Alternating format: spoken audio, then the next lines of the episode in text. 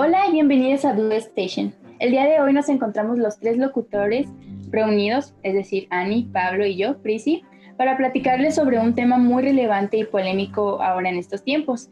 Y tenemos la presencia de una invitada muy especial, Sam. Hola, buenas tardes. Estoy muy honrada de estar aquí. El tema de hoy es muy interesante y me gustaría que todos ustedes escuchasen con atención.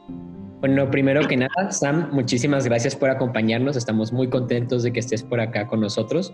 En esta ocasión hablaremos sobre el feminismo. Al ser un tema bastante complejo y debatido, queremos aclarar que no somos expertos al 100%. Simplemente realizamos una investigación acerca del tema para traerles un poquito de información general y básica acerca del feminismo. Todos debemos de conocer estos datos, inclusive los hombres. Por eso estoy aquí yo presente. Aunque no planeo aportar mucho al tema, me quedaré a escucharlas porque creo que es algo de lo que todos, algo de lo que todos debemos estar informados. Así que tú que eres hombre y estás escuchándonos y estás pensando en dejar de escucharlo, te recomiendo que te quedes porque va a ser muy valioso. Muy bien. Y pues primero que nada, antes de comenzar con los datos básicos y generales que les traemos, quisiera aclarar lo que es el feminismo.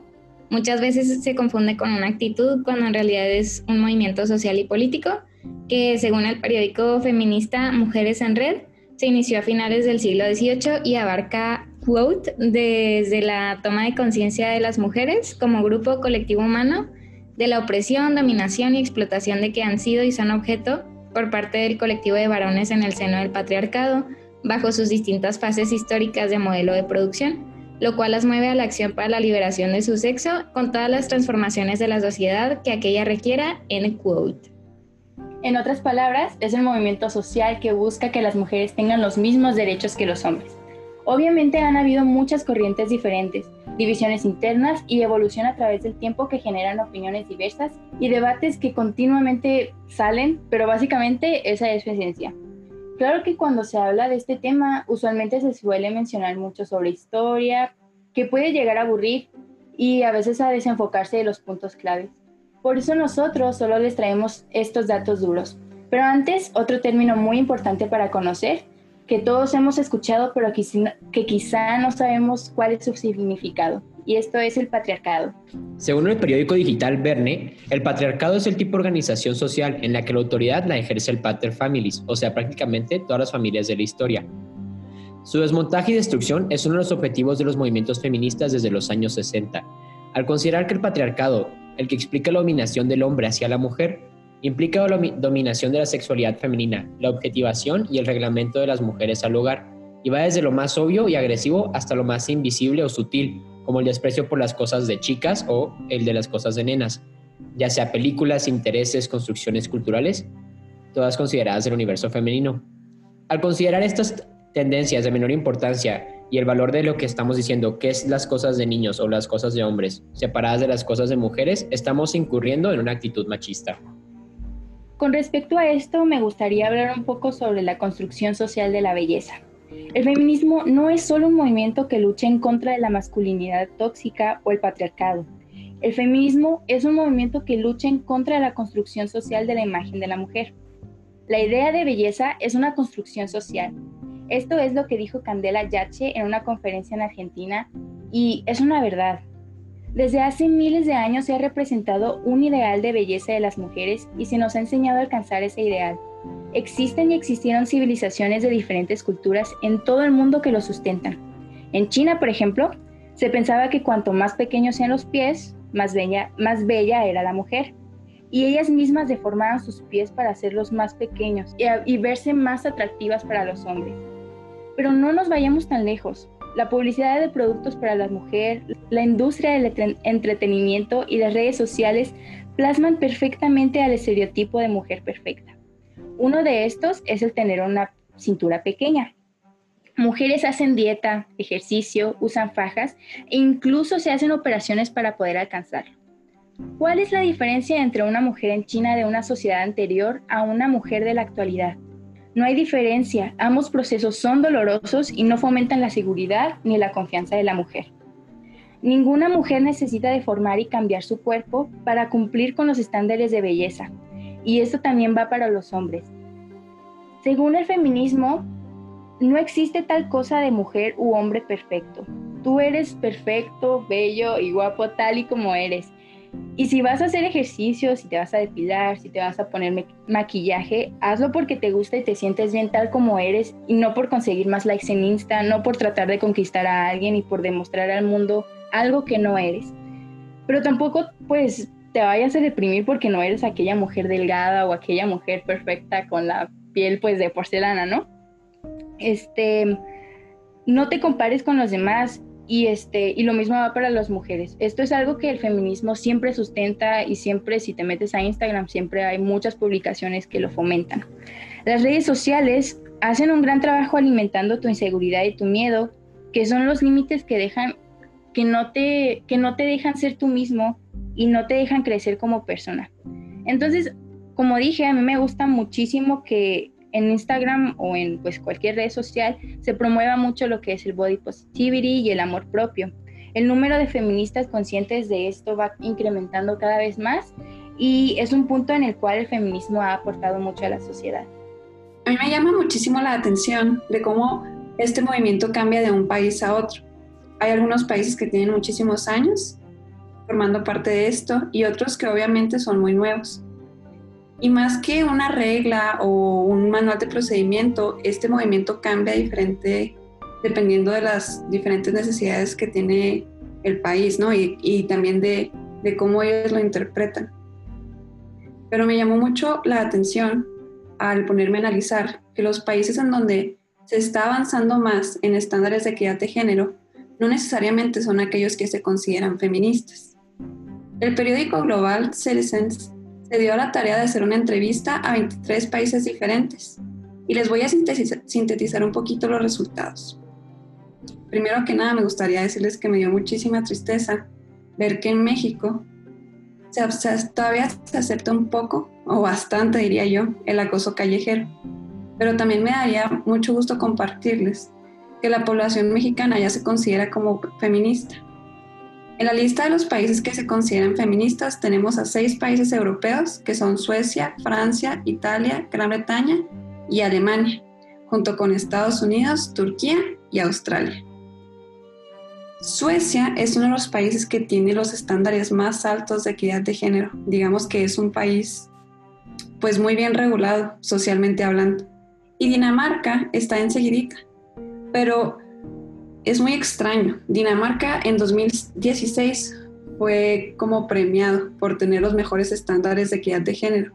Sin embargo, su población no se considera feminista. E inclusive el 35% de la población desaprueba el movimiento MeToo. Es algo que me pareció de verdad irreal. Y también un tercio de la población dice que no tiene problema con el acoso callejero. La líder mundial, Antonia Kirkland, afirmó que le sorprendía ver a Dinamarca con estos números tan bajos. Sin embargo, tiene sentido que esta nación no tenga una urgencia mayor por cambiar las cosas, ya que los hombres y las mujeres viven con derechos equitativos. Si nos ponemos a analizar un poquito la situación de Dinamarca y la contrastamos con la situación de Estados Unidos, podemos ver que son dos realidades totalmente diferentes. En Estados Unidos, las mujeres emprenden una lucha en un país que carece de garantías básicas de igualdad en su constitución. Y pues bueno, como mi último comentario me gustaría agregar que hay muchos obstáculos que, que hacen que muchas mujeres no puedan sentirse identificadas con este movimiento por los varios estereotipos que se tienen, los prejuicios, las malas como podemos decir, las malas prácticas y también todo este periodismo amarillista que se tiene sobre el movimiento. Pero en Estados Unidos, uno de los factores principales es que las mujeres dicen que este movimiento ha hecho muchas cosas por las mujeres blancas. Entonces, esta idea ha segmentado al resto de las mujeres y es algo que me dio muchísima tristeza. Después de explicar tanto el movimiento como lo que es y lo que representa, eh, me parece simplemente triste y, absurdo que el periodismo nos haga, pues nos haga discurrir de, opiniones en vez de juntarnos y tratar de, todas estar juntas para poder lograr la equidad o la igualdad como, como lo pinta el feminismo. Retomando un poquito lo que dices y también algo que mencionó Prisi al principio, eh, me llama mucho la atención Tipo, ya ven que hace poquito fue el movimiento de Black Lives Matter. Este, pues yo la verdad empecé a seguir a más como activistas, eh, sobre todo mujeres, y suben mucha información relevante y sí es cierto que, o sea, hablan mucho de cómo en Estados Unidos sí hay mucho, está muy fuerte el movimiento feminista, pero sí se le apoya más a las mujeres blancas. Y ese es un problema que se relaciona pues con el problema de racismo que está pasando en Estados Unidos y también en México hasta cierto punto también con el clasismo. Entonces, se me hace interesante como estos grandes problemas que a simple vista, o sea, en general, pues dices tú son diferentes, el feminismo y el racismo o el clasismo, pero realmente si estás informado de un tema también se involucra con el otro. Entonces yo pienso, no sé qué piensan ustedes, que lo ideal sería estar pues involucrado e informado de las polémicas o los problemas sociales que surjan en tu día a día como para realmente estar informado bien, ¿saben? O sea, no puedes solo estar informado de un tema sin, o sea, ignorando otro, sino que tienes que saber realmente lo que está pasando en, pues, en tu comunidad tan siquiera. ¿Qué piensan? Yo también siento que todos los temas y todas las luchas están tomados de la mano. Eh, todos buscan los derechos de cualquier persona, o sea, está el feminismo, está lo de eh, como dijiste, Black Lives Matter ahí en Estados Unidos, también este, pues lo del LGBT, eh, todo está tomado de la mano y todos buscan el fin de todos ser tratados de igual manera eh, y como uno lo merece, como una persona. A mí se me haría súper padre escuchar de ustedes que me digan a qué activistas podemos nosotros empezar a seguir o periódicos que tengan la información más ¿cómo puedo decirle, más objetiva en cuanto a lo que está pasando en el mundo? Pues mira, Global Citizens es muy bueno y no solo en cuanto a feminismo, es un periódico muy global, pero a mí me, gusta mucho la manera en la que contrastan las diferentes realidades que se viven, porque como decía Pris, o sea, este tema pues sí podrá ser algo que engloba un todo y puede ir desde discapacidad hasta la comunidad LGBT, ¿no? Y digo, qué chido que puedan contrastar Dinamarca y Australia, por ejemplo, o África. Ok, yo estoy checando de que los que yo sigo en Instagram, que sí siento que suben contenido pues continuamente y actualizado. Y principalmente yo le recomendaría a una chava que se llama Carla Scott y pues sube muchas cosas también sobre el feminismo, también sobre el, movimiento de Black Lives Matter y sobre todo pues lo sube en español, de que pues para las personas que prefieren seguir contenido en español. Y si no les molesta seguir contenido en inglés, les recomiendo seguir a Mary Beecham, está como Mary Beach.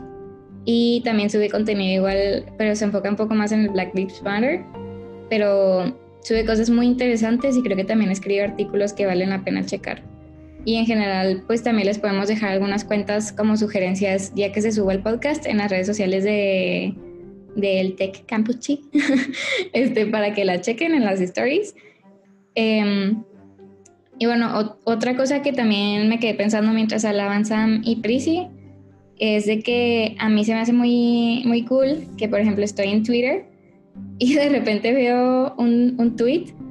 O sea, como que hay puros tweets bien intensos en Twitter, ¿no? De que otros chistosos, unos bonitos y así. Pero me da mucha alegría ver que de repente veo un tweet que habla sobre el feminismo. O sea, como me acuerdo mucho que, que vi un tweet que citaba a otro tweet donde se le atacaba a una chava por subir fotos donde se le mostraba, o sea, donde pues se le veían de que sus vellos normal, de que el cuerpo. Y esta chava citó este tweet y dijo que la cultura o el como el estereotipo de que las chavas no pueden tener vello viene desde la pedofilia, porque pues las niñas no tienen vello y eso es lo que ha hecho que el patriarcado le imponga a las mujeres quedarse sin vello de manera estética. No sé qué tan real sea eso, pero me gusta mucho que sea un tema que se pueda hablar libremente en cualquier red social sin que tenga que haber como un foro específico para hablarse. Y en general, pues, no sé, soy muy feliz de que estemos en una generación o en un tiempo en donde se está luchando porque realmente se puedan hablar de estos temas, por el que se informe de manera informal como si fuera algo casual, como algo que tengas que saber porque pues sí es y hasta no hace tantos años siento que, por ejemplo, nuestros papás hubieran visto eso como que, es que porque habla de eso aquí o de que no, pues la verdad, ¿dónde, dónde vio eso? Qué raro. Y ahora es algo normal. Entonces, pues yo siento que vamos lento, pero ahí vamos, ¿saben? No, y, y siento que es muy importante decir que ahí vamos, ¿no? O sea, yo me acuerdo, no, o sea, no, olvídate 20 años, no, o sea, yo me acuerdo hace 5 años, cuando yo todavía estaba en la prepa, no sé, hasta tus papás, tus tíos eran de que súper machistas y sin siquiera saberlo, o sea, sin siquiera pensarlo. Y, y, todos estos movimientos o focos rojos que ha habido, ¿no? Del 8 de marzo, de todo lo que ya hemos estado mencionando, o sea, les han ido abriendo los, los ojos poquito a poquito. Y digo, qué padre que no tenga que echarme yo encima de la gente o que no tenga que estar arriba de la gente para que estas cosas se vean como normales, que se discutan como normales y que las cosas se puedan empezar a cambiar de poquito a poquito, pero que vayan cambiando. Y de los bellos, algo bien gracioso. Eh, yo tengo muchas amigas brasileñas y se intercambio en Brasil. Y las niñas en Brasil, o la gente, la sociedad, lo que encuentra más bonito es que tengas los vellos güeritos, no que te los quites.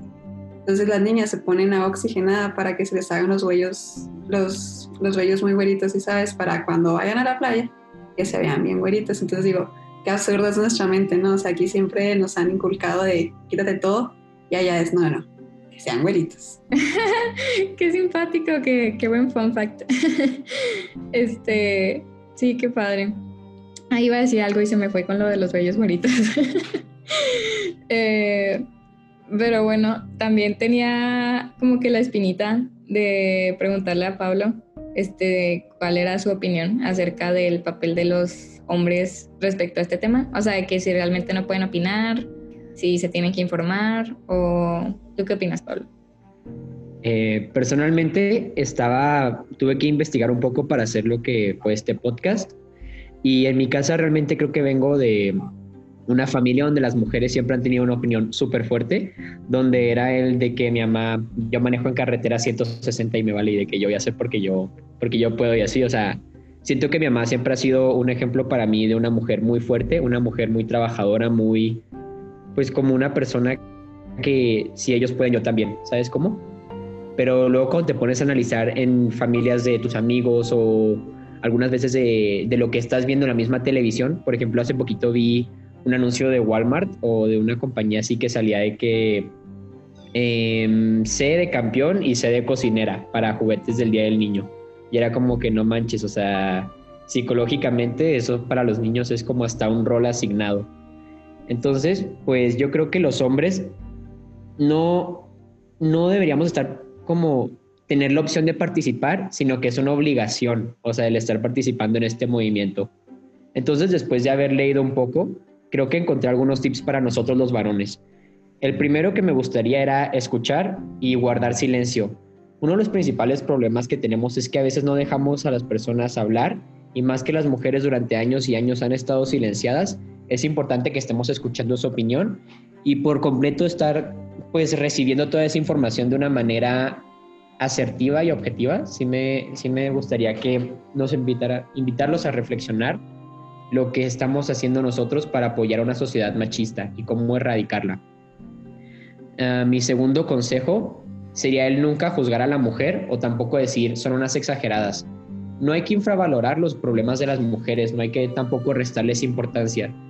Y a veces pues está mucho lo que decían del movimiento de que hay son, son monumentos súper lindos que están siendo vandalizados.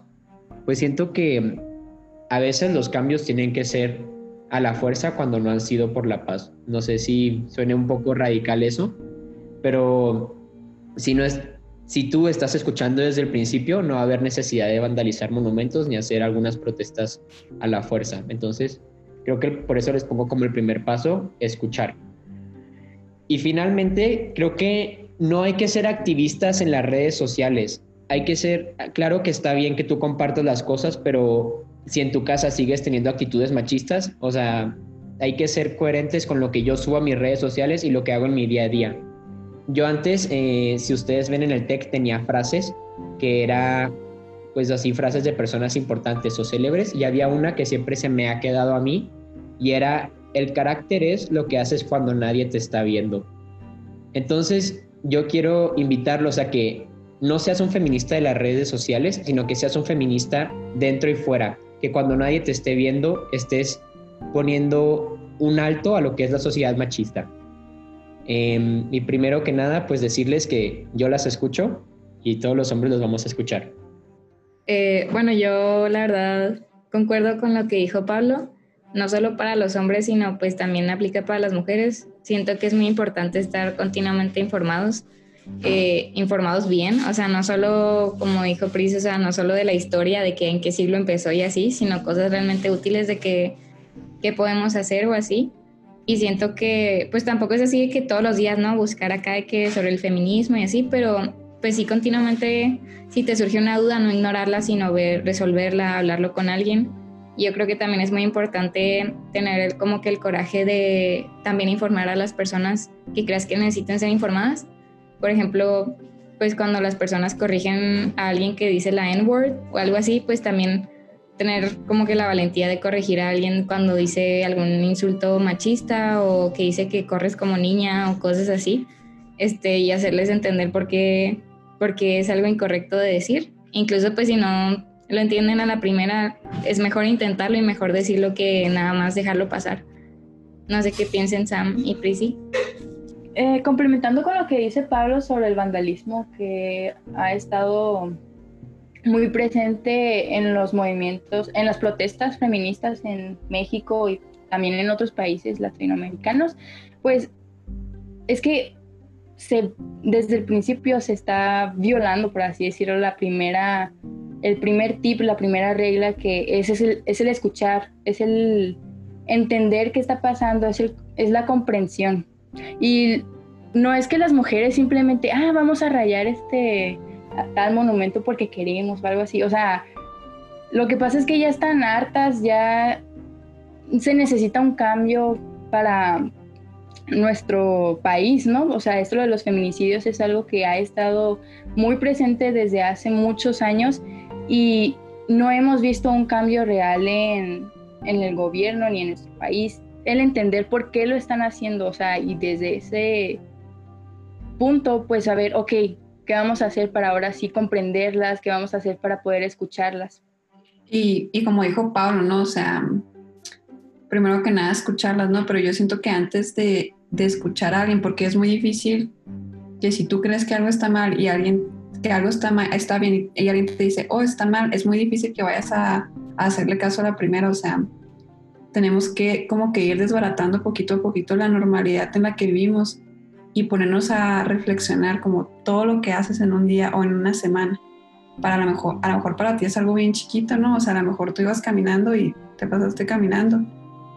Pero pues está mal, o sea, si había alguien que necesitaba de ti, lo menos que puedes hacer es parar a ayudarte, o sea, a lo mejor se les compuso el coche, a lo mejor alguien en silla de ruedas que necesitaba que le dieras un, un empujoncito y no te quita media hora y no tienes que ir a voluntariados de dos horas, o sea, no tienes que tu vida no tiene por qué girar a torno de eso si tú no lo quieres. Estamos pidiendo como pues cosas muy pequeñas, ¿no? Que te pongas a pensar realmente que si lo que haces en tu día a día que es normal realmente está bien o lastima a otra gente o estás creando la sociedad que quieres porque las acciones pequeñas al final de cuentas son las que cuentan, no las grandes. Las grandes las vas a hacer una vez al mes, dos veces y a lo mejor ni eso, a lo mejor una vez cada seis meses y te preparas mucho lo que sea y es psicológico pero las acciones pequeñas las hacemos todos los días y la constancia es lo que hace pues algo bueno o algo malo y pues esto se va a ir construyendo con constancia, con pensamientos, con palabras, con tratos, con negociaciones y con todo ese tipo de cosas. Ay, qué padre. Yo la verdad no lo había pensado así, pero pues sí tienes razón. O sea, la verdad no estamos pidiendo así como que cosas súper difíciles y, y pues no cuestan mucho estar informado y hacer actos pequeños que realmente ayudan mucho, al menos desde el papel de los hombres. Este, y bueno, no sé si tengan algo más que decir. A mí la verdad pues sí me gustó mucho la información que nos trajeron Sam y Prissy. Estuvo muy interesante, creo que estuvo muy informativo.